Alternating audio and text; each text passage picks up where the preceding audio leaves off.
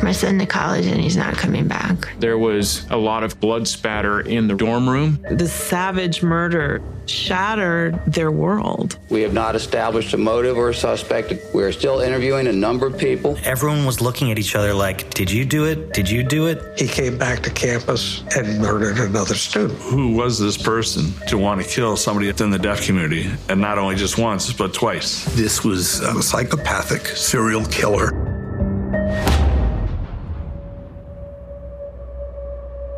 An einem Herbstabend herrscht im Wohnheim einer renommierten Uni in Washington, D.C. hektisches Durcheinander. Studierende werden evakuiert, Polizisten sind vor Ort, und zwar aus einem total schockierenden Grund. Eine Leiche wurde auf dem Gelände gefunden. Ein Kommilitone ist in seinem eigenen Zimmer getötet worden. Das Opfer wurde übel zugerichtet und es gibt so gut wie keine Hinweise. Nichts ist mehr, wie es war. Angst und Misstrauen gehen ab jetzt auf dem Campus um. Alle fragen sich, wer zu solch einer furchtbaren Tat imstande wäre.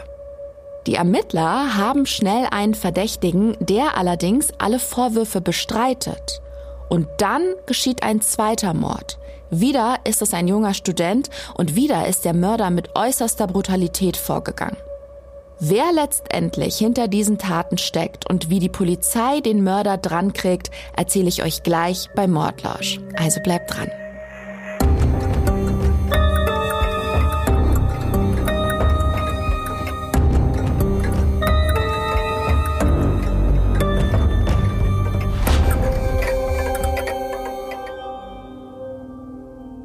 Hallo und herzlich willkommen bei Mordlausch. Ich bin's, eure Gollner, und ich freue mich, dass ihr heute dabei seid, denn ich habe natürlich wieder eine packende True Crime Story dabei, über die ich euch gleich alles erzählen werde. Also seid gespannt und viel Spaß.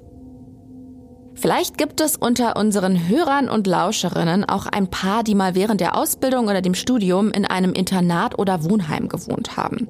Ich selbst hatte nie das Vergnügen, aber ich habe mal eine Freundin während ihres Auslandssemesters in England besucht. Sie hat sich die paar Monate dort ein Zimmer mit einer anderen Studentin in einem Wohnheim geteilt. Und ich weiß noch, wie verwundert ich damals war. Denn besagtes Wohnheim hat eher an einen Hochsicherheitstrakt erinnert als an einen Studi-Wohnkomplex. Alles gesichert, doppelte, schwere Metalltüren, Gitterstäbe vor den Fenstern und so weiter.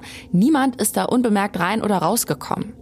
Da wurde also sehr viel Wert auf Sicherheit gelegt, damit nichts wegkommt und damit sich die Studentenschaft sicher fühlen kann. Umso gruseliger finde ich unseren heutigen Fall. Denn da wird ein Studierendenheim zum Tatort. Und ohne zu viel zu verraten, selbst die besten Sicherheitsvorkehrungen hätten dort wohl wenig genützt. Ein Mörder verbreitet Furcht und Schrecken unter der Studierendenschaft. Die Polizei und später auch das FBI müssen erstmal einige Monate ermitteln, bis sie den Täter endlich ausfindig machen. Und glücklicherweise bekommen sie ihn auch zu fassen und haben damit vermutlich die Karriere eines angehenden Serienmörders gerade noch so verhindern können.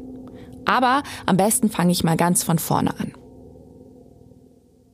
Unsere Geschichte beginnt mit einem jungen Mann, der viel in seinem Leben vorhat. Eric Franklin Plunkett heißt er. Eric wird am 8. September 1982 in Portland, Oregon geboren. Seine Eltern heißen Craig und Kathleen Plunkett. Eric kommt mit einer Krankheit zur Welt, die Gehörlosigkeit und eine milde Form der Zerebralparese verursacht. Er hört also nichts und ist, was seine Beinmotorik betrifft, leicht eingeschränkt. Laut seiner Mutter Kathleen hat er sich aber schon als Kind davon nicht aufhalten lassen. Eric ist öfter mal hingefallen, hat sich aber immer sofort wieder aufgerappelt und weiter seine Umgebung erkundet. Er ist neugierig, fröhlich und für jedes Abenteuer zu haben. Irgendwann zieht die Familie dann von Portland nach Burnsville, Minnesota. Minnesota grenzt ja im Norden direkt an Kanada. Burnsville liegt etwa 24 Kilometer südlich von Minneapolis und ziemlich im Süden des Bundesstaats, im Dakota County.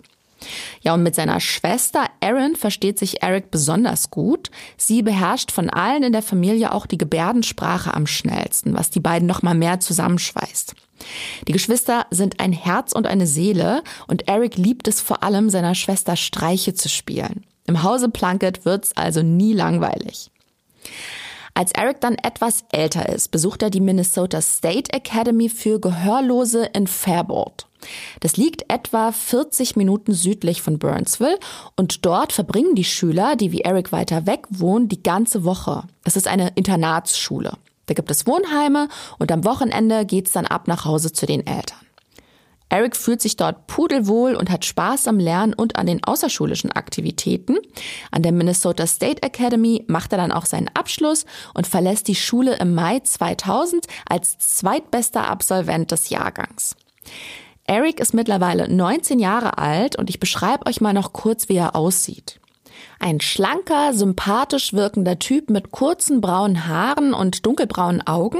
Er trägt eine Brille und wenn ich mir sein Bild so betrachte, hat er ein richtig breites Lächeln. Erics Noten sind überdurchschnittlich gut und Herausforderungen mag er auch, also ermutigen ihn seine Eltern, sich an der Gallaudet University in Washington DC zu bewerben. Dort haben wohl auch viele Lehrer seiner Schule mal studiert. Es ist die einzige Universität in den USA und auch weltweit, in der ausschließlich in Gebärdensprache studiert wird. Alle Kurse und das komplette Lehrprogramm sind ganz auf Studierende mit eingeschränkter oder ohne Hörfähigkeit zugeschnitten. Man kann dort Bachelor, Master und Doktorgrade erwerben. Besonders beliebt sind Wirtschaft, Kunst, Psychologie und Kommunikationswissenschaften. Aber man kann dort auch Sprachen, Mathematik und andere Naturwissenschaften studieren. Und was auch ziemlich cool ist, die Kurse sind recht klein. In über 90 Prozent sitzen nicht mehr als 20 Leute. Der Unterricht dort findet in American Sign Language statt, also dem US-amerikanischen Pendant zur deutschen Gebärdensprache. Es wird kein Englisch gesprochen, nur die Lehrmaterialien sind sowohl in Gebärdenschrift als auch in Englisch erhältlich. Die Klassenzimmer sind außerdem visuell ausgerichtet und folgen den Leitlinien der DevSpace Architektur und Ausstattung, also gehörlosen gerechtem Bauen. Ich finde das ja super interessant. Zum Beispiel sind alle Tische in den Kursräumen in einem Kreis angeordnet oder es gibt nur einen großen Tisch in Kreisform. So können alle Studenten und der Lehrer einander ansehen während der Vorlesung oder des Seminars. Wenn der Prof oder Dozent die Aufmerksamkeit des Kurses braucht, gibt er einfach ein Lichtsignal. Die Uni gibt es auch schon eine ganze Weile. Sie wurde 1864 gegründet. Und wie an jeder Hochschule in Nordamerika sind Sportarten wie Football und Basketball ganz hoch im Kurs. Studentenverbindungen gibt es natürlich auch. Klingt also alles in allem ganz wunderbar.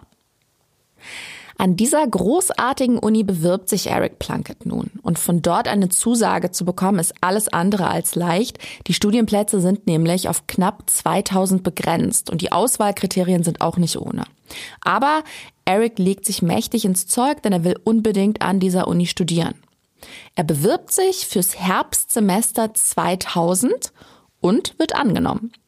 Die Freude darüber ist natürlich riesig. Eric weiß, es ist eine mega große Herausforderung, aber auch eine einmalige Chance und ein Privileg.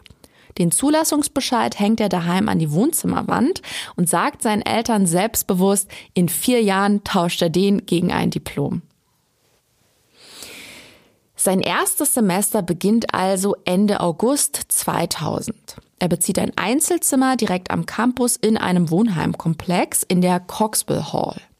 Auf einem hell gefliesten Gang mit türkisblauen Türen liegt sein Zimmer mit der Nummer 101.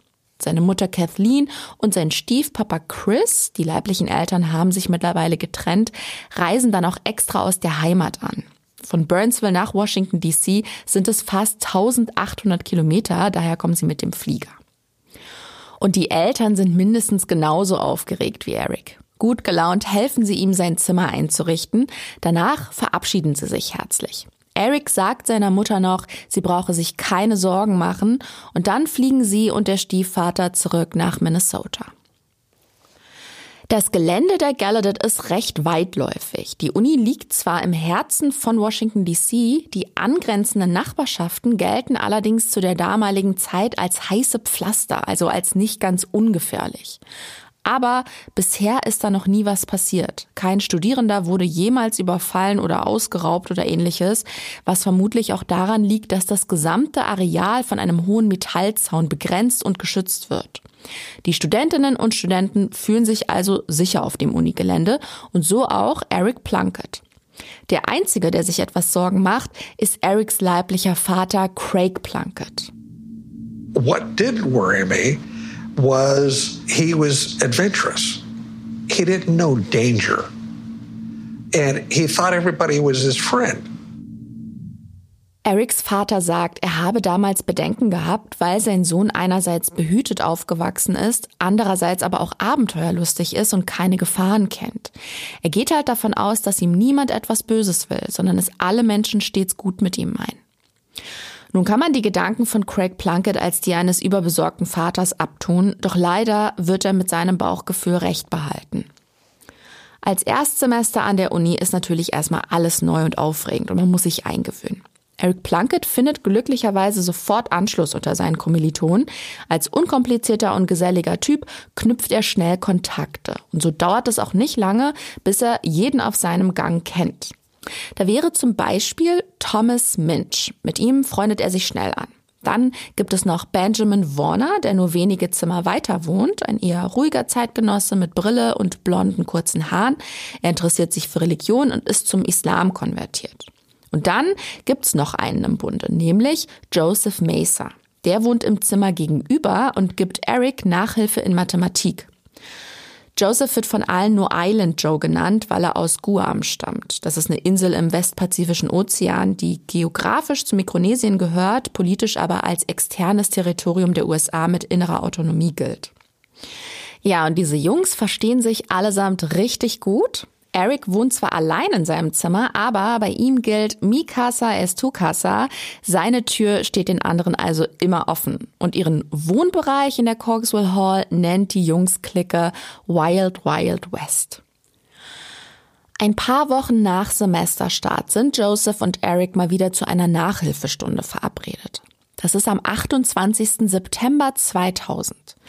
Ausgemacht war 20 Uhr, doch Eric ist nicht da. Joseph wartet eine Weile, aber als eine Dreiviertelstunde später die Tür immer noch verschlossen ist, macht er sich langsam Sorgen. Zumal ihn auch niemand an dem Tag irgendwo gesehen hat oder weiß, wo er gerade ist. Als Joseph so vor Erics Zimmer steht, steigt ihm ein seltsamer Geruch in die Nase. Daraufhin informiert er dann den Wohnheimtutor. Der hat nämlich einen Schlüssel für das Zimmer und kann nachsehen, was da los ist. Der Wohnheimtutor heißt Thomas Koch und der klopft erstmal an die Tür. Als niemand aufmacht, schließt er auf. Er geht in das Zimmer rein und ist völlig geschockt. Vor ihm liegt Eric Plunkett am Boden, umgeben von ganz viel Blut. Er informiert sofort die Schulleitung, worauf alle Studierenden evakuiert werden und die Polizei verständigt wird. Die ist dann auch ganz schnell vor Ort und als die Ermittler das Zimmer betreten, ist denen auf den ersten Blick klar, dass sie hier an einem Tatort sind. Hier ist kein Unfall passiert, sondern ein Verbrechen.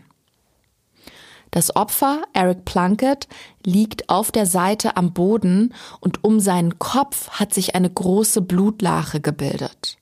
Neben ihm liegt seine Brille und Kleidung. Am Kopf und am Rücken sind Anzeichen stumpfer Gewalt zu erkennen. Jemand muss heftig auf den jungen Mann eingeschlagen und ihm vermutlich dabei auch das Genick gebrochen haben. Was man ebenfalls neben der Leiche entdeckt, ist ein Stück Kopfhaut mit Haaren und einen umgekippten Stuhl, an dessen Bein Blut klebt. Und was noch auffällig ist, das Zimmer sieht aufgeräumt aus. Also nichts wurde durchgekramt oder durchwühlt. Die Spurensicherung nimmt den Tatort akribisch unter die Lupe in der Hoffnung, DNA, Fingerabdrücke oder andere Hinweise zu sichern. Der Leichnam wird dann in die Gerichtsmedizin überführt und die Untersuchung ergibt, dass Eric Plunkett nicht nur geschlagen, sondern davor auch gewürgt wurde. Die tödlichen Schläge sind dann mit hoher Wahrscheinlichkeit mit dem Stuhl ausgeführt worden. Das ist also die mutmaßliche Tatwaffe. Außerdem wird noch der Todeszeitpunkt festgestellt. Beim Auffinden der Leiche ist Eric Plunkett bereits zwei bis drei Tage tot. Einer der damaligen Ermittler ist Sergeant James LaFranchise. Der kann uns erzählen, was die Polizei aus den ersten Anhaltspunkten und Hinweisen ableitet. There was somewhat overkill involved. Overkill has to do with rage and it has to do with anger people just get carried away and they continue and continue. LeFranchise sagt, es handle sich in diesem Fall eindeutig um Übertötung. Dazu kommt es, wenn Aggression und Wut im Spiel sind und der Angreifer sich rasend in sein Tun reinsteigert. Bei Übertötung wird also viel mehr Gewalt ausgeübt, als für den eigentlichen Akt der Tötung notwendig wäre. Übertötung ist in Fällen häuslicher Gewalt nicht selten oder generell, wenn zwischen Täter und Opfer eine enge Beziehung bestanden hat. Ein Beispiel wäre ein außergewöhnlicher Fall, der sich bei uns in Deutschland in Mönchengladbach zugetragen hat. Dort hat eine 71-jährige Rentnerin ihre Lebenspartnerin, mit der sie 25 Jahre liiert war, umgebracht. Die Autopsie konstatiert später 26 tiefe Einstichwunden, zugefügt mit einem Filetiermesser und dazu noch einen Biss im Gesicht. Also völlig drüber. Deshalb spricht man auch von einem Overkill. Aber zurück nach Washington, DC. In Eric Plunkets Zimmer ist wie gesagt nichts durchwühlt worden, was jetzt auf einen Raubüberfall oder so hindeuten würde. Der junge Mann hat einen Computerschreibtisch im Raum und wenn er an dem gearbeitet hat, saß er mit dem Rücken zur Tür. Am Bildschirm sind deshalb links und rechts so kleine runde Spiegel angebracht, damit er mitbekommt, falls jemand reinkommt. Sein Zimmer ist ja nie abgeschlossen gewesen, wenn er da war. Der Täter muss den Raum irgendwie unbemerkt betreten haben und ihn dann von hinten überrascht haben. Der Stuhl mit dem blutigen Stuhlbein, der direkt neben der Leiche gelegen hat, gilt wie gesagt als Tatwaffe. Auf den möglichen Täter gibt es aber zu diesem Zeitpunkt noch keine konkreten Hinweise. Während die Ermittlungen auf Hochtouren laufen, müssen die Eltern von Eric Plunkett informiert werden. Und so klopft es dann um zwei Uhr nachts an der Tür bei Mutter Kathleen und Stiefvater Chris in Burnsville, Minnesota. Die beiden tapsen schlaftrunken runter und öffnen. Vor ihnen stehen zwei Beamte, die die schreckliche Nachricht überbringen. Sie erklären ihnen, dass ihr Junge bei einer Auseinandersetzung getötet worden ist.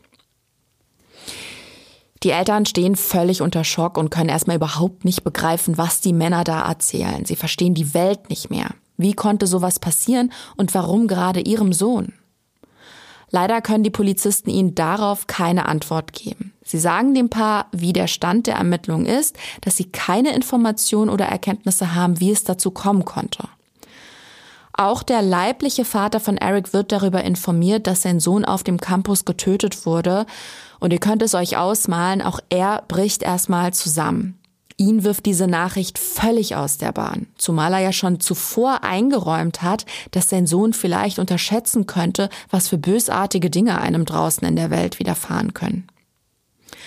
An der Gallaudet University herrscht derweil absoluter Ausnahmezustand. Verängstigte Studenten, besorgte Eltern und eine Schulleitung, die davon ausgehen muss, dass ein Killer auf dem Gelände sein Unwesen treibt. Es ist erstmal weder ersichtlich, warum der junge Student sterben musste, noch wer als Täter in Frage kommt.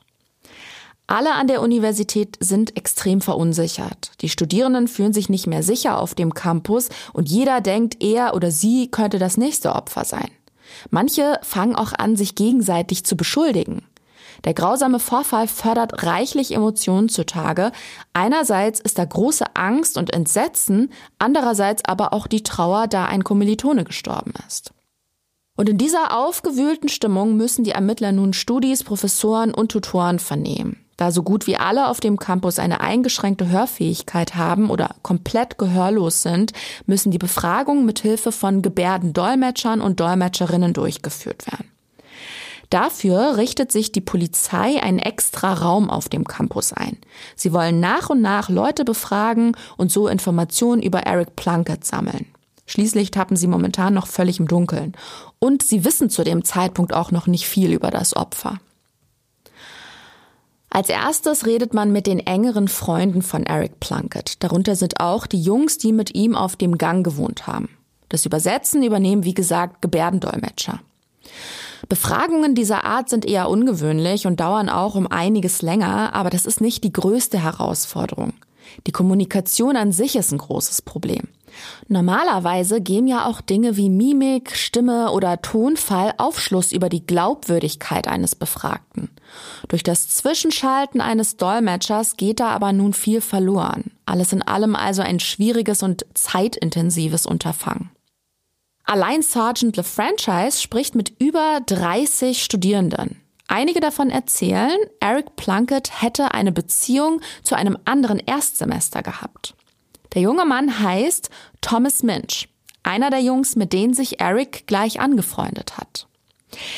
Dieser Thomas Minch wird jedenfalls auch sofort zum Gespräch gebeten und der gibt zu, dass Eric und er sich wenige Tage vor dem Mord gestritten haben. Laut Thomas Minch sind die beiden nur Freunde gewesen und nicht mal so besonders enge. Sie hätten aber keine intime Beziehung gehabt. Die Beamten sind nicht so ganz überzeugt. Schließlich erzählen mehrere Mitstudierende, zwischen den beiden wäre was gelaufen. Doch Thomas Minch beharrt auf seiner Aussage. Außerdem habe er Eric Plunkett schon einige Tage vor der Tat gar nicht mehr getroffen. Er hat nämlich ganz intensiv für ein Theaterstück geprobt und keine Zeit für anderweitige Sachen gehabt. Das wird natürlich überprüft und es ist wohl so, dass Thomas Minch an den zwei, drei Tagen vor der Tat tatsächlich bei sehr langen Proben gewesen ist. Aber danach hätte er auch noch genug Zeit gehabt, Eric Plunkett aufzusuchen und den Mord zu begehen. Die Ermittler haken auch deshalb nochmal nach, um was es bei dem Streit denn gegangen wäre. Und Minch erzählt ihnen von dem Treffen. Eric habe ihn in sein Zimmer eingeladen, weil er etwas bereden wollte. Thomas Minch schaut dann auch vorbei, aber Eric scheint mehr zu wollen, als nur zu reden. Minch sagt, Eric habe sich an ihn rangemacht. Und selbst als er ihm erklärt habe, sie seien nur Freunde und er wolle das nicht, habe Eric nicht aufgehört. Und so sei es dann zum Streit gekommen. Thomas Minch gibt in diesem Zusammenhang auch zu, Eric abgewehrt und dabei geschlagen oder von sich gestoßen zu haben. Dieser Streit hat circa eine Woche vor der Ermordung des jungen Mannes stattgefunden.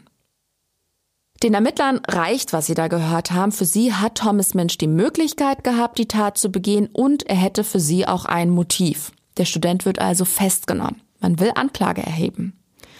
Thomas Minch weiß gar nicht, wie ihm geschieht. Er beteuert immer wieder seine Unschuld.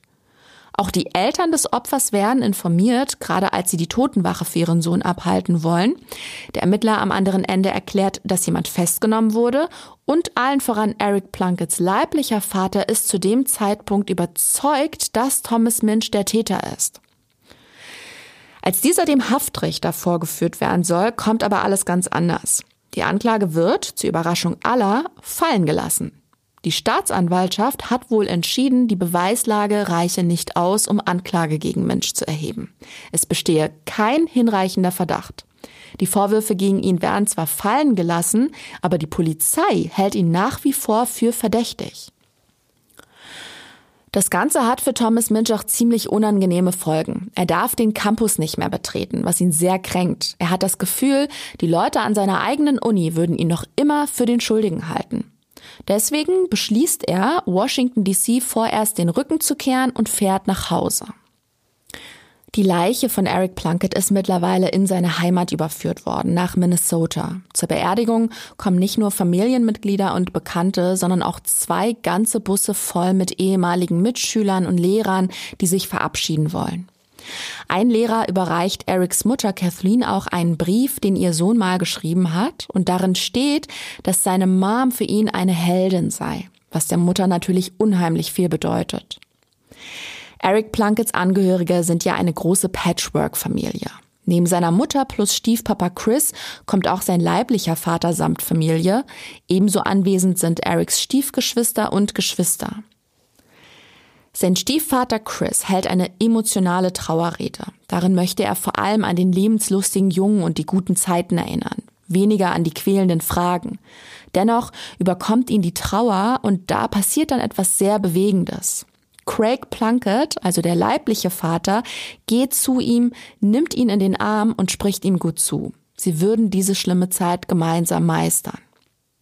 Auch wenn Eric fehlt, so ist es für alle ein Trost, in diesem Moment einander zu haben und sich gegenseitig zu unterstützen. Nach der Beerdigung ruft dann jemand von der Staatsanwaltschaft an und erklärt, Thomas Minch ist wieder auf freiem Fuß. Für die Familie ist es schwer nachvollziehbar. Schließlich wurde Minch ja bereits festgenommen. Also irgendwas muss ihn ja zum Verdächtigen gemacht haben. Der Polizei ist klar, dass sie der Familie Antworten schuldig sind. Die Ermittlungen gegen Thomas Minch sind auch noch nicht abgeschlossen und laufen weiter. Man hat ihn also immer noch auf dem Radar. Naja, und während die Polizei weitere Nachforschungen anstellt, müssen die Eltern von Eric organisatorisches regeln. Verträge kündigen, Abmeldungen vornehmen, seine Habseligkeiten, die nicht beschlagnahmt worden sind, abholen und so weiter. Ihnen wird im Zuge dessen auch die Post des Jungen nachgesendet. Das ist Mitte Oktober 2000. Darunter sind auch Briefe von der Bank und auf seinen Kontoauszügen ist ersichtlich, dass noch am 28. September etwas mit seiner Geldkarte bezahlt wurde. Und ihr erinnert euch, am 28. September hat man seine Leiche gefunden. Laut der Autopsie ist Eric Plunkett da aber mindestens schon zwei Tage tot. Irgendwer anders muss also mit seiner Bankkarte bezahlt haben. Sergeant LaFranchise und seine Kollegen gehen dem nach und finden heraus, mit der Karte wurden zwei Zahlungen in der Union Station getätigt. Sie lassen sich die Quittungen zuschicken, um die Unterschriften darauf zu überprüfen. Logischerweise stammen sie nicht von Eric Plunkett, aber dafür vielleicht vom Täter. Und der hat sich anscheinend nicht mal die Mühe gemacht, Eric Plunketts Unterschrift geschickt zu fälschen. Er hat einfach irgendwie unterschrieben. Die Washington Union Station ist der Hauptbahnhof von DC und natürlich wird der innen und außen videoüberwacht. Daher wollen die Ermittler als nächstes das Material der Überwachungskameras sichten. Darauf müsste die Person, die mit Plunkets Karte bezahlt hat, ja zu sehen sein. Die Antwort auf Ihre Frage ist allerdings sehr niederschmetternd. Leider existieren vom 28. September keine Aufnahmen mehr. Die sind bereits wieder gelöscht worden. Und das ist nicht nur für die Familie des Opfers eine riesengroße Enttäuschung. Auch die Polizei ist frustriert. Sie tritt nun wieder auf der Stelle. So I was very frustrated. And I remember someone asked me, Are we going to catch this guy? And I looked at him and I said, Unfortunately, unless he does it again, probably not. Sergeant LaFranchise, den wir vorhin schon mal gehört haben, hat sich sehr darüber geärgert, dass die Bänder nicht mehr existieren. Es war die heißeste Spur bisher und als ihn jemand fragt, ob der Mörder überhaupt noch zu schnappen wäre, sagt er, womöglich nur, wenn der Täter nochmal zuschlägt. Was er da noch nicht ahnt, genau das passiert auch. Im Januar 2001 beginnt das Wintersemester an der Gallaudet. Die Studentinnen und Studenten kehren aus den Winterferien zurück, die Gemüter haben sich etwas beruhigt und alle hoffen auf ein neues, vielversprechendes Semester. Doch leider kommt alles anders. Am 3. Februar springt am frühen Morgen gegen Viertel nach vier der Feueralarm im Wohnheim an. Alle Studierenden müssen das Gebäude verlassen, daher laufen die Wohnheimtutoren durch die Gänge und wecken die Bewohner, die noch nicht vom Lärm wach geworden sind. Das geht auch alles ganz flott. Alle haben ihre Zimmer verlassen, bis auf eine Person. Benjamin Warner. Ich habe es am Anfang erwähnt, Ben ist ein Freund von Eric Plunkett gewesen und wohnt wie er in der Coxwell Hall. Thomas Koch, der Wohnheimtutor, will nachsehen. Er öffnet Warners Tür und findet dort die Leiche des jungen Mannes. Wie Eric Plunkett liegt er auf dem Fußboden. Wieder wird die Polizei gerufen. Dieses Mal ist außerdem das FBI an Bord, um die Ermittlungen zu unterstützen. Die Spurensicherung sieht sich am Tatort um und sucht nach Hinweisen. Der Leichnam liegt auf der Erde unter einer Matratze. Überall im Zimmer finden sich Blutspritzer an Wänden und Möbeln. Es sieht auf den ersten Blick so aus, als hätte hier ein Kampf stattgefunden. Ben Warner ist groß und kräftig, ihn zu überwältigen muss also einiges an Kraft gekostet haben. Die Leiche weist zahlreiche Stichwunden an Kopf, Rücken und Brust auf. Außerdem ist die Kehle aufgeschlitzt. Der Täter ist also sehr brutal vorgegangen. Eine deutliche Parallele zum ersten Fall. Auch hier handelt es sich um Übertötung. Was den Ermittlern auch schnell auffällt, Benjamin Warners Portemonnaie liegt nicht im Zimmer. Und anders als im Fall von Eric Plunkett gibt es hier einige Hinweise am Tatort. Womöglich musste der Täter sich beeilen. Man findet Haare und Fasern und der wohl wichtigste Anhaltspunkt, eine blutige Fußspur führt von Warners Zimmer durch den gesamten Flur. Und davon lässt sich auch ein ganz passabler Schuhabdruck nehmen. Aber da ist noch mehr. Unter den analysierten Proben aus Warners Zimmer sind auch welche mit fremder DNA. Und es ist nicht unwahrscheinlich, dass die von seinem Mörder stammt. Auch in diesem Fall werden die Angehörigen des Opfers informiert. Benjamin Warners Vater hält bei der Trauerfeier eine bewegende Rede und in diesen herzergreifenden Abschied von seinem 19-jährigen Sohn hören wir eben rein. That is, he had not, not, did not have an evil thought. There was nothing evil. There was nothing but sweetness in this boy, an innocent boy, growing by leaps and bounds. And we spent, he gave us so much love. I learned so much about life due to him. And I am ready to go back to San Antonio, and I want to take my my boy back. Ihr hört, Ben Warners Vater ist ziemlich ergriffen und kann seinen Schmerz kaum unterdrücken. Er sagt, Ben habe nie etwas Böses getan und war ein friedliebender und unschuldiger Mensch und er hat der Familie viel Liebe gegeben. Er selbst habe einiges von seinem Sohn über das Leben gelernt und nun wird er seinen Jungen zurück nach San Antonio bringen. Okay. Ich fasse noch mal kurz an dieser Stelle zusammen, was die Ermittler bisher wissen. An der einzigen Universität für Gehörlose wird der 19-jährige Eric Plunkett brutal ermordet. Es gibt keine DNA-Spuren, doch wie sich herausstellt, wurde die Geldkarte entwendet. Ein erster Verdächtiger ist ein Mitstudent, der wenige Tage zuvor Streit mit dem Opfer hatte, doch die Hinweise reichen nicht für eine Anklage. Etwa vier Monate später kommt es erneut zu einem tödlichen Übergriff. Ein Freund von Eric Plunkett namens Benjamin Warner wird in seinem Zimmer auf grausame Weise ermordet. Der Täter hat aber dieses Mal Spuren hinterlassen. Es wird DNA gefunden und ein vielversprechender Fußabdruck in der Blutspur. Außerdem fehlt Warners Scheckbuch. Noch ist unklar, ob und wie die Taten zusammenhängen, doch in beiden Fällen ist der Täter mit unfassbarer Gewalt vorgegangen. Die Ermittler sprechen auch von Übertötung. Die gesamte Uni steht Kopf. Man munkelt, dass ein Killer Jagd auf Studierende macht und jeder der Nächste sein könnte. Alle sind verängstigt und wollen eine Aufklärung der furchtbaren Ereignisse. Die beim zweiten Mord gefundenen Spuren geben allerdings Grund zur Hoffnung. Die Beamten sind den roten Fußabdrücken im Gang natürlich gefolgt und die führen zu einem Müllcontainer. Darin findet man eine blutbefleckte Jacke und ein Messer. Beides wird vom FBI gesichert und umgehend zur Untersuchung eingeschickt. Die Ermittler fragen sich natürlich, alles nur Zufall oder haben die beiden Fälle wirklich was miteinander zu tun? Das wäre zumindest sehr naheliegend. Zwischen beiden Morden liegen nur vier Monate. Sie wurden also kurz nacheinander verübt und beide sehr brutal ausgeführt. Und das auf derselben Etage desselben Wohnheims. Irgendein Zusammenhang wird es da geben und falls nicht, muss das eben durch Fakten ausgeschlossen werden. Der Hauptverdächtige im Fall Eric Plunkett ist ja der Mitstudent Thomas Minch und der ist mittlerweile wieder zu Hause eingezogen bei seiner Familie in New Hampshire. Er wohnt also nicht mehr auf dem Unigelände. Dennoch hält er sich gerade in Washington DC auf, als der zweite Mord passiert. Er hatte einen Termin im Gericht, er soll eine Schriftprobe abgeben. Deswegen statten drei US Marshals dem jungen Mann in seiner Heimat auch einen Besuch ab. Sie konfrontieren ihn mit ihren Fragen und das läuft für Minch nicht sonderlich gut. Sie wollen wissen, wo er sich zum Tatzeitpunkt aufgehalten hat. Und Minch fühlt sich ziemlich verschaukelt. Er hat ja schon bei den ersten Befragungen jeden Vorwurf abgestritten. Er erklärt den Herren, dass er zu einer Anhörung war. Danach habe er noch mit seinen Eltern einen Anwalt konsultiert und dann sind sie am Nachmittag wieder nach New Hampshire geflogen. Er beteuert, nicht mal in der Nähe der Universität gewesen zu sein. Man fragt ihn dann, ob er eine DNA-Probe abgeben würde, was er auch bereitwillig tut. Seine DNA wird dann mit der am Tatort abgeglichen und sie stimmt nicht überein.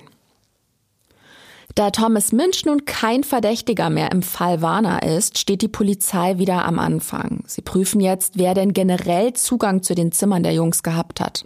Man hat ja keine Einbruchsspuren feststellen können. Weder an der Zimmertür von Eric Plunkett, wobei der sein Zimmer ja generell nicht abgeschlossen hat, wenn er da war, aber auch nicht an der Tür von Ben Warner. Also, vielleicht hatte der Täter ja einen Schlüssel. Und damit gerät der Wohnheimtutor plötzlich ins Visier der Beamten. Thomas Koch war der Erste, der beide Opfer in ihren Zimmern gefunden hat. Allein das reicht den Ermittlern, um ihn um eine DNA-Probe zu bitten. Auch die wird abgeglichen mit der, die man in Warners Zimmer gesichert hat, aber auch hier keine Übereinstimmung. Auch Koch wird somit als Verdächtiger ausgeschlossen. Dafür bringt die Untersuchung der Fußspuren interessante Ergebnisse. Man hat die blutigen Sohlenabdrücke abgeglichen und Marke und Modell des Schuhs bestimmen können. Und so wissen die Ermittler jetzt, Warners Mörder hat Sneaker einer sehr bekannten Sportmarke getragen. Auch ein wichtiger Hinweis ist das verschwundene Portemonnaie. Bei Eric Plunkett hat jemand, vermutlich sein Mörder, zwei Tage nach seinem Tod am Bahnhof etwas mit Plunketts Geldkarte bezahlt. Die Polizei will deshalb die Finanzen von Ben Warner prüfen. Vielleicht gibt's auch hier auffällige Ausgaben. Sie besorgen sich deshalb Warners Kontoauszüge von der Bank und bei der Durchsicht der Papiere stellen sie fest, dass am 2. Februar ein Scheck über 650 Dollar eingelöst wurde. Verwendungszweck gebrauchter Laptop. Die Leiche von Benjamin Warner wurde ja einen Tag später gefunden, am 3. Februar. Am 2. Februar hat Warner verschiedene Termine versäumt. Daher geht man davon aus, dass er in der Nacht des 1. auf den 2. Februar gestorben ist. Aber das würde wiederum bedeuten, er hat den Scheck gar nicht ausstellen können. Wenn Benjamin Warner am 2. Februar nicht mehr gelebt hat, wer hat dann die Bankanweisung von 650 Dollar ausgestellt? Eingelöst wurde der Scheck auf jeden Fall in der Nähe des Unigeländes. Auch hier fordert die Polizei das Videomaterial der Überwachungskameras an. In der Zwischenzeit bekommen die Ermittler unverhofft Rückenwind von den Medien. Ihr erinnert euch bestimmt noch an die Jacke, die im Müllcontainer gefunden wurde. Von der wurde nämlich ein Foto in Tageszeitungen und im Fernsehen veröffentlicht, natürlich in Absprache mit der Polizei, und darauf meldet sich tatsächlich ein Student, der die Jacke wiedererkennt. Er berichtet, dass sein Mitbewohner so eine mal getragen hat. Und dieser Mitbewohner heißt Joseph Mesa. Der Name sagt euch was, oder? Das ist der Student aus Guam. Er ist mit Eric Plunkett und auch Benjamin Warner befreundet gewesen. Und dieser Joseph Mesa wurde bereits zweimal eingehend befragt, ohne dass irgendwer Verdacht geschöpft hat. Die Polizei geht diesem Hinweis natürlich sofort nach und sieht sich in Masers Zimmer um. Vor Ort werden Sneaker beschlagnahmt, deren Profil zu den gefundenen Fußabdrücken auf dem Gang des Wohnheims passt. An einem Schuh wird sogar Blut gefunden. Die folgende Analyse ergibt, es handelt sich um das von Benjamin Warner. Die Luft für Joseph Mesa wird jetzt also ziemlich dünn. Die Beweislage ist mehr als erdrückend. Was wenig später auch eintrifft, sind die Bänder der Überwachungskameras aus der Bank, wo der Scheck für den angeblich gebrauchten Laptop eingelöst wurde. Und auf diesen ist zweifelsfrei Joseph Mesa zu identifizieren. Der Mann ist also jetzt der Hauptverdächtige. Das Problem ist nur, niemand weiß, wo er sich gerade aufhält. Die Ermittler lassen das Unigelände nach ihm absuchen, aber die Mühe können sie sich eigentlich sparen, denn Mesa spaziert von ganz allein in das provisorische Campusbüro der Polizei. Er möchte über Benjamin Warner sprechen, sagt er. LeFranchise und seine Kollegen fahren mit ihm in die Polizeizentrale. Im Metropolitan Police Department in DC wird Joseph Mesa dann verhört. Auch hiervon gibt es Videomitschnitte. Auf denen sieht man Mesa an einem großen Holztisch sitzen. Ihm gegenüber sitzt eine Gebärdendolmetscherin, die seine Aussagen übersetzt. Neben ihr sitzt eine weitere Dolmetscherin, die die Fragen der Beamten für Mesa in Gebärdensprache übersetzt. Und auch am Tisch sitzen eine Ermittlerin und ein Ermittler. Und was jetzt passiert, ist wirklich kaum zu glauben. Joseph Mesa packt aus. Er erklärt, er habe einen großen Fehler begangen und es sei nun an der Zeit, mit der Polizei zu reden, statt weiterhin zu schweigen. Er beschreibt den Ermittlern detailliert, was an jenem Abend Anfang Februar in Benjamin Warners Zimmer abgelaufen ist. Er hat Donnerstagabend bei Ben geklingelt. Der hat ihn ins Zimmer gelassen und die Tür hinter ihnen geschlossen. Joseph Mesa fragt ihn dann nach seinem Scheckbuch. Ben Warner sagt, er habe eins, hakt aber nach, warum Joseph das wissen will. Er sei einfach nur neugierig, ist dessen Antwort. Dann hat Mesa neben der Mikrowelle ein Messer liegen sehen. Er hat zugegriffen und dann mit dem Messer auf Ben Warner eingestochen, während der mit dem Rücken zu ihm am Schreibtisch gesessen hat. Als erstes hat er ihm rechts in den Hals gestochen, dann in die Wange. Ben Warner versucht wohl auch zu flüchten, doch Mesa versperrt ihm den Weg zur Tür. Er wirft ihn zu Boden und wirkt ihn. Dann sticht er erneut mit dem Messer auf Warner ein. Erst in die Augen und danach in den Kopf. Da sich Warner allerdings weiter wehrt, schlitzt er ihm dann letztendlich die Kehle auf. Dann tritt er mit den Füßen gegen den Kopf seines Opfers. So ist auch das Blut an seine Sneaker gekommen. Als sich das Opfer nicht mehr rührt, lässt Mesa von ihm ab und macht sich auf die Suche nach dem Scheckbuch. Er findet es in der obersten Schublade, steckt es ein und verschwindet. All das schildert Joseph Mesa völlig emotionslos und nüchtern bei der Vernehmung. Die Beamten können kaum glauben, was sie da hören. Sie fragen dann Mesa noch, warum er immer weiter zugestochen hat, und der erklärt daraufhin, er habe sich schuldig gefühlt und ihm sei klar gewesen, dass Warner, sollte er überleben, den Vorfall melden würde. Deswegen habe er immer wieder zugestochen. Was er den Ermittlern in diesem Gespräch noch mitteilt, da hören wir jetzt mal rein. Nicht wundern, es sind die Originalaufnahmen aus dem Verhör, aber es übersetzt eine Gebärdendolmetscherin. which is why I stabbed him again. And then he was still alive. I stabbed him, he was still alive, which made me feel more guilty.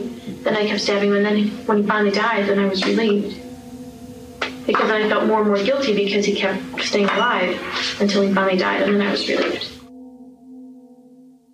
Mesa erklärt hier in Gebärdensprache, je länger sein Opfer am Leben war, desto schuldiger habe er sich gefühlt.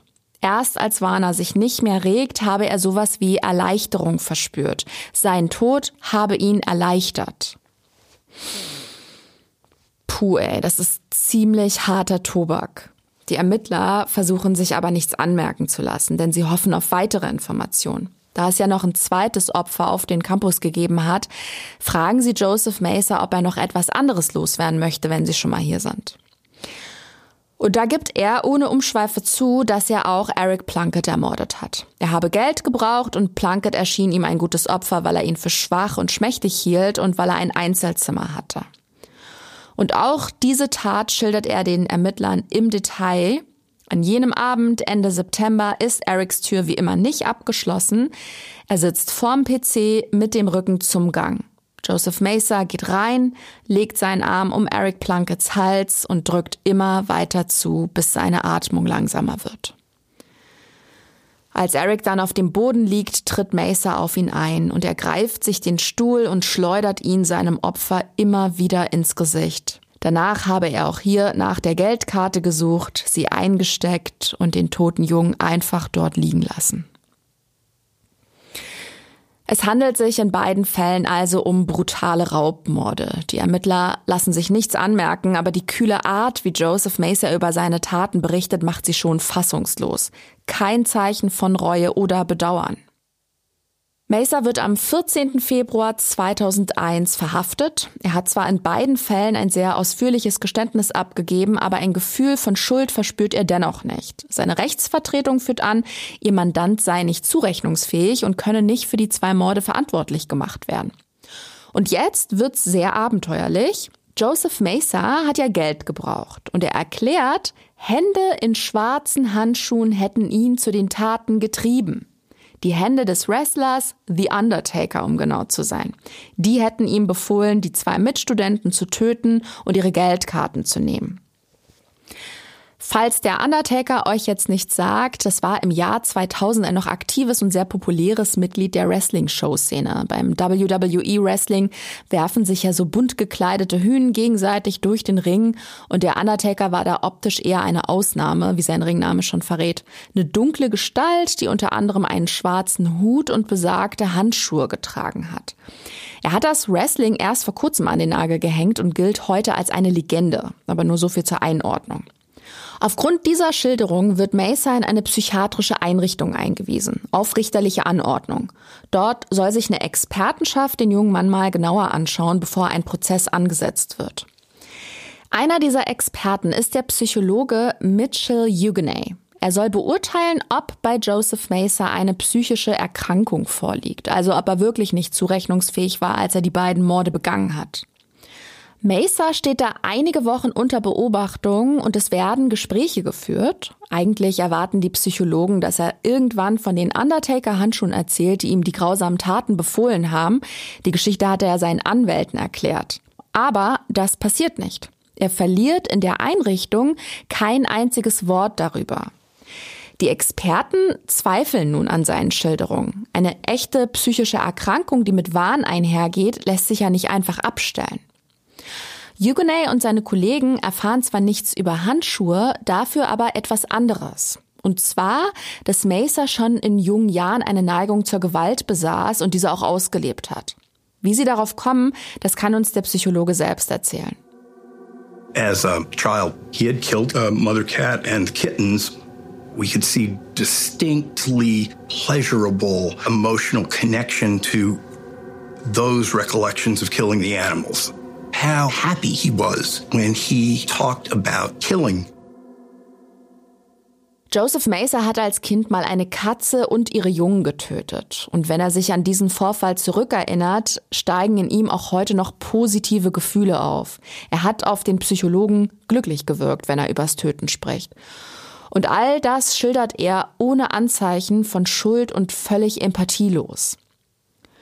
Mitchell Huguenay kommt zu dem Schluss, dass Macer sehr wohl in der Lage ist und war, zwischen Recht und Unrecht zu unterscheiden. Er hat sein Verhalten kontrollieren können. Dafür zeigt er aber deutliche Merkmale eines psychopathischen Serienmörders. Die aktuelle Definition des FBI beschreibt einen Serienmord wie folgt. The unlawful killing of two or more victims by the same offenders in separate events, also die gesetzeswidrige Tötung von zwei oder mehr Opfern durch denselben oder dieselben Täter zu verschiedenen Zeitpunkten. Früher hat man beim FBI erst bei drei Morden von einem Serienmörder gesprochen, heute also schon bei zwei. Die Vermutung der Psychologen ist auf jeden Fall, Joseph Mesa würde mit sehr, sehr hoher Wahrscheinlichkeit weitermorden, wenn ihn die Ermittler nicht verhaftet hätten. Nach vier Monaten in der Einrichtung wird der Mann also für zurechnungsfähig erklärt. Ihm wird Mord in zwei Fällen vorgeworfen und für die muss er sich nun vor Gericht verantworten.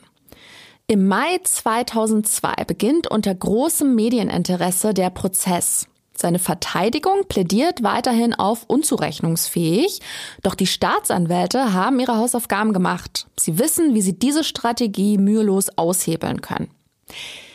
Joseph Macer hat nämlich eine Freundin und der hat er auch Briefe geschrieben. Und die belegen einen ziemlich perfiden Plan. Darin steht nämlich, er würde sich einfach verrückt stellen, um so einer langen Haftstrafe zu entgehen.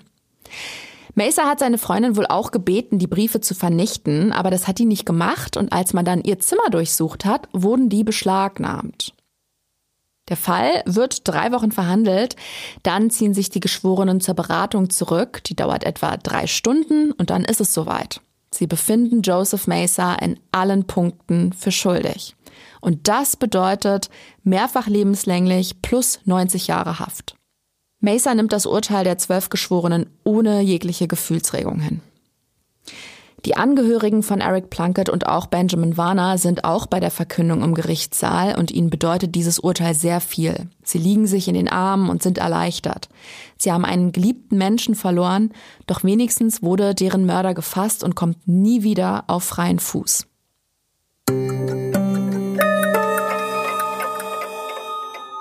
Auch wenn Joseph Macer heute hinter Gittern sitzt, ist das Leben zweier junger Menschen ausgelöscht, die ihre ganze Zukunft noch vor sich hatten. Und nicht nur das. Ihr erinnert euch sicherlich noch an den jungen Mann, den man als erstes verdächtigt hat. Thomas Minch. Der wird zwar offiziell rehabilitiert, aber auch nachdem seine Unschuld bewiesen ist, kehrt er nicht an die Universität zurück. Es hat sich auch nie jemand bei ihm entschuldigt. Er fühlt sich seiner Ausbildung und damit auch seiner Zukunftschancen beraubt. Das hat er mal in einem Interview erklärt. Eric Plunkets Mutter Kathleen hat nach dem Tod ihres Sohnes einen Weg gefunden, neue Kraft zu schöpfen. Sie hat mit Angehörigen in Gedenken an ihren Sohn ein Stipendienprogramm an seiner alten Highschool ins Leben gerufen. Und viele der Stipendiaten sind dann an die Gallaudet gegangen, um dort zu studieren, genau wie ihr Sohn. Erics Stiefvater geht sogar noch einen Schritt weiter. Er verzeiht dem Mörder seines Stiefsohns. Er sagt, er habe seinen Frieden finden können. In seinem Herzen haben Wut und Gram nichts zu suchen. Eine Einstellung, die ich sehr bewundernswert finde und den Weg dahin stelle ich mir ehrlich gesagt nicht sehr leicht vor. Eric Plunkett und Benjamin Warner werden außerdem posthum Abschlüsse verliehen. Mit dieser Geste möchte die Gallaudet University beide Studenten in Ehren halten und dafür sorgen, dass man sie nie vergisst. Werbung wir alle lieben True Crime und ganz sicher kennen und feiern viele von euch auch Tatort, Deutschlands erfolgreichste Krimi-TV-Serie. Wer beides mag, für den habe ich eine richtig tolle Empfehlung. Tatort, der True Crime Podcast. Darin schlagen die Thriller-Autorin Romy Hausmann und der Journalist Florian Gregorzik auf spannende Weise die Brücke zwischen Fiktion und echten Verbrechen. Jeden Sonntag sprechen sie über das Thema der aktuellen Tatortfolge und nehmen dabei Bezug auf reale Kriminalfälle. Und zwar mit interessanten Gästen aus Gerichtsmedizin, Forensik oder auch Rechtsprechung. Außerdem sind regelmäßig die Tatortkommissarinnen und Kommissare höchstpersönlich zu Gast und plaudern über ihre Rollen. Eine frische Folge Tatort der True Crime Podcast findet ihr immer sonntags in der ARD Mediathek und überall dort, wo ihr gerne Podcasts hört. Ich wünsche mal super spannende Unterhaltung und alle Infos gibt's natürlich auch nochmal in unseren Show Notes.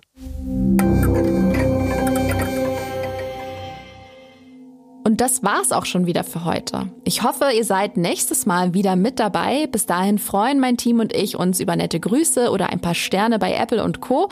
Und wer die nächste Folge nicht verpassen will, abonniert Mordlausch am besten. Nächste Woche erzähle ich euch alles über einen verstörenden Fall in Kalifornien. Da werden zwei tote Menschen gefunden. Gleichzeitig verschwindet außerdem die Tochter des einen Opfers und auch 80 Kilometer entfernt ist plötzlich ein älteres Ehepaar wie vom Erdboden verschluckt. Wie das alles zusammenhängt, was neun im Fluss treibende Taschen und eine religiöse Sekte damit zu tun haben, das erfahrt ihr in der nächsten Folge von Mordlausch.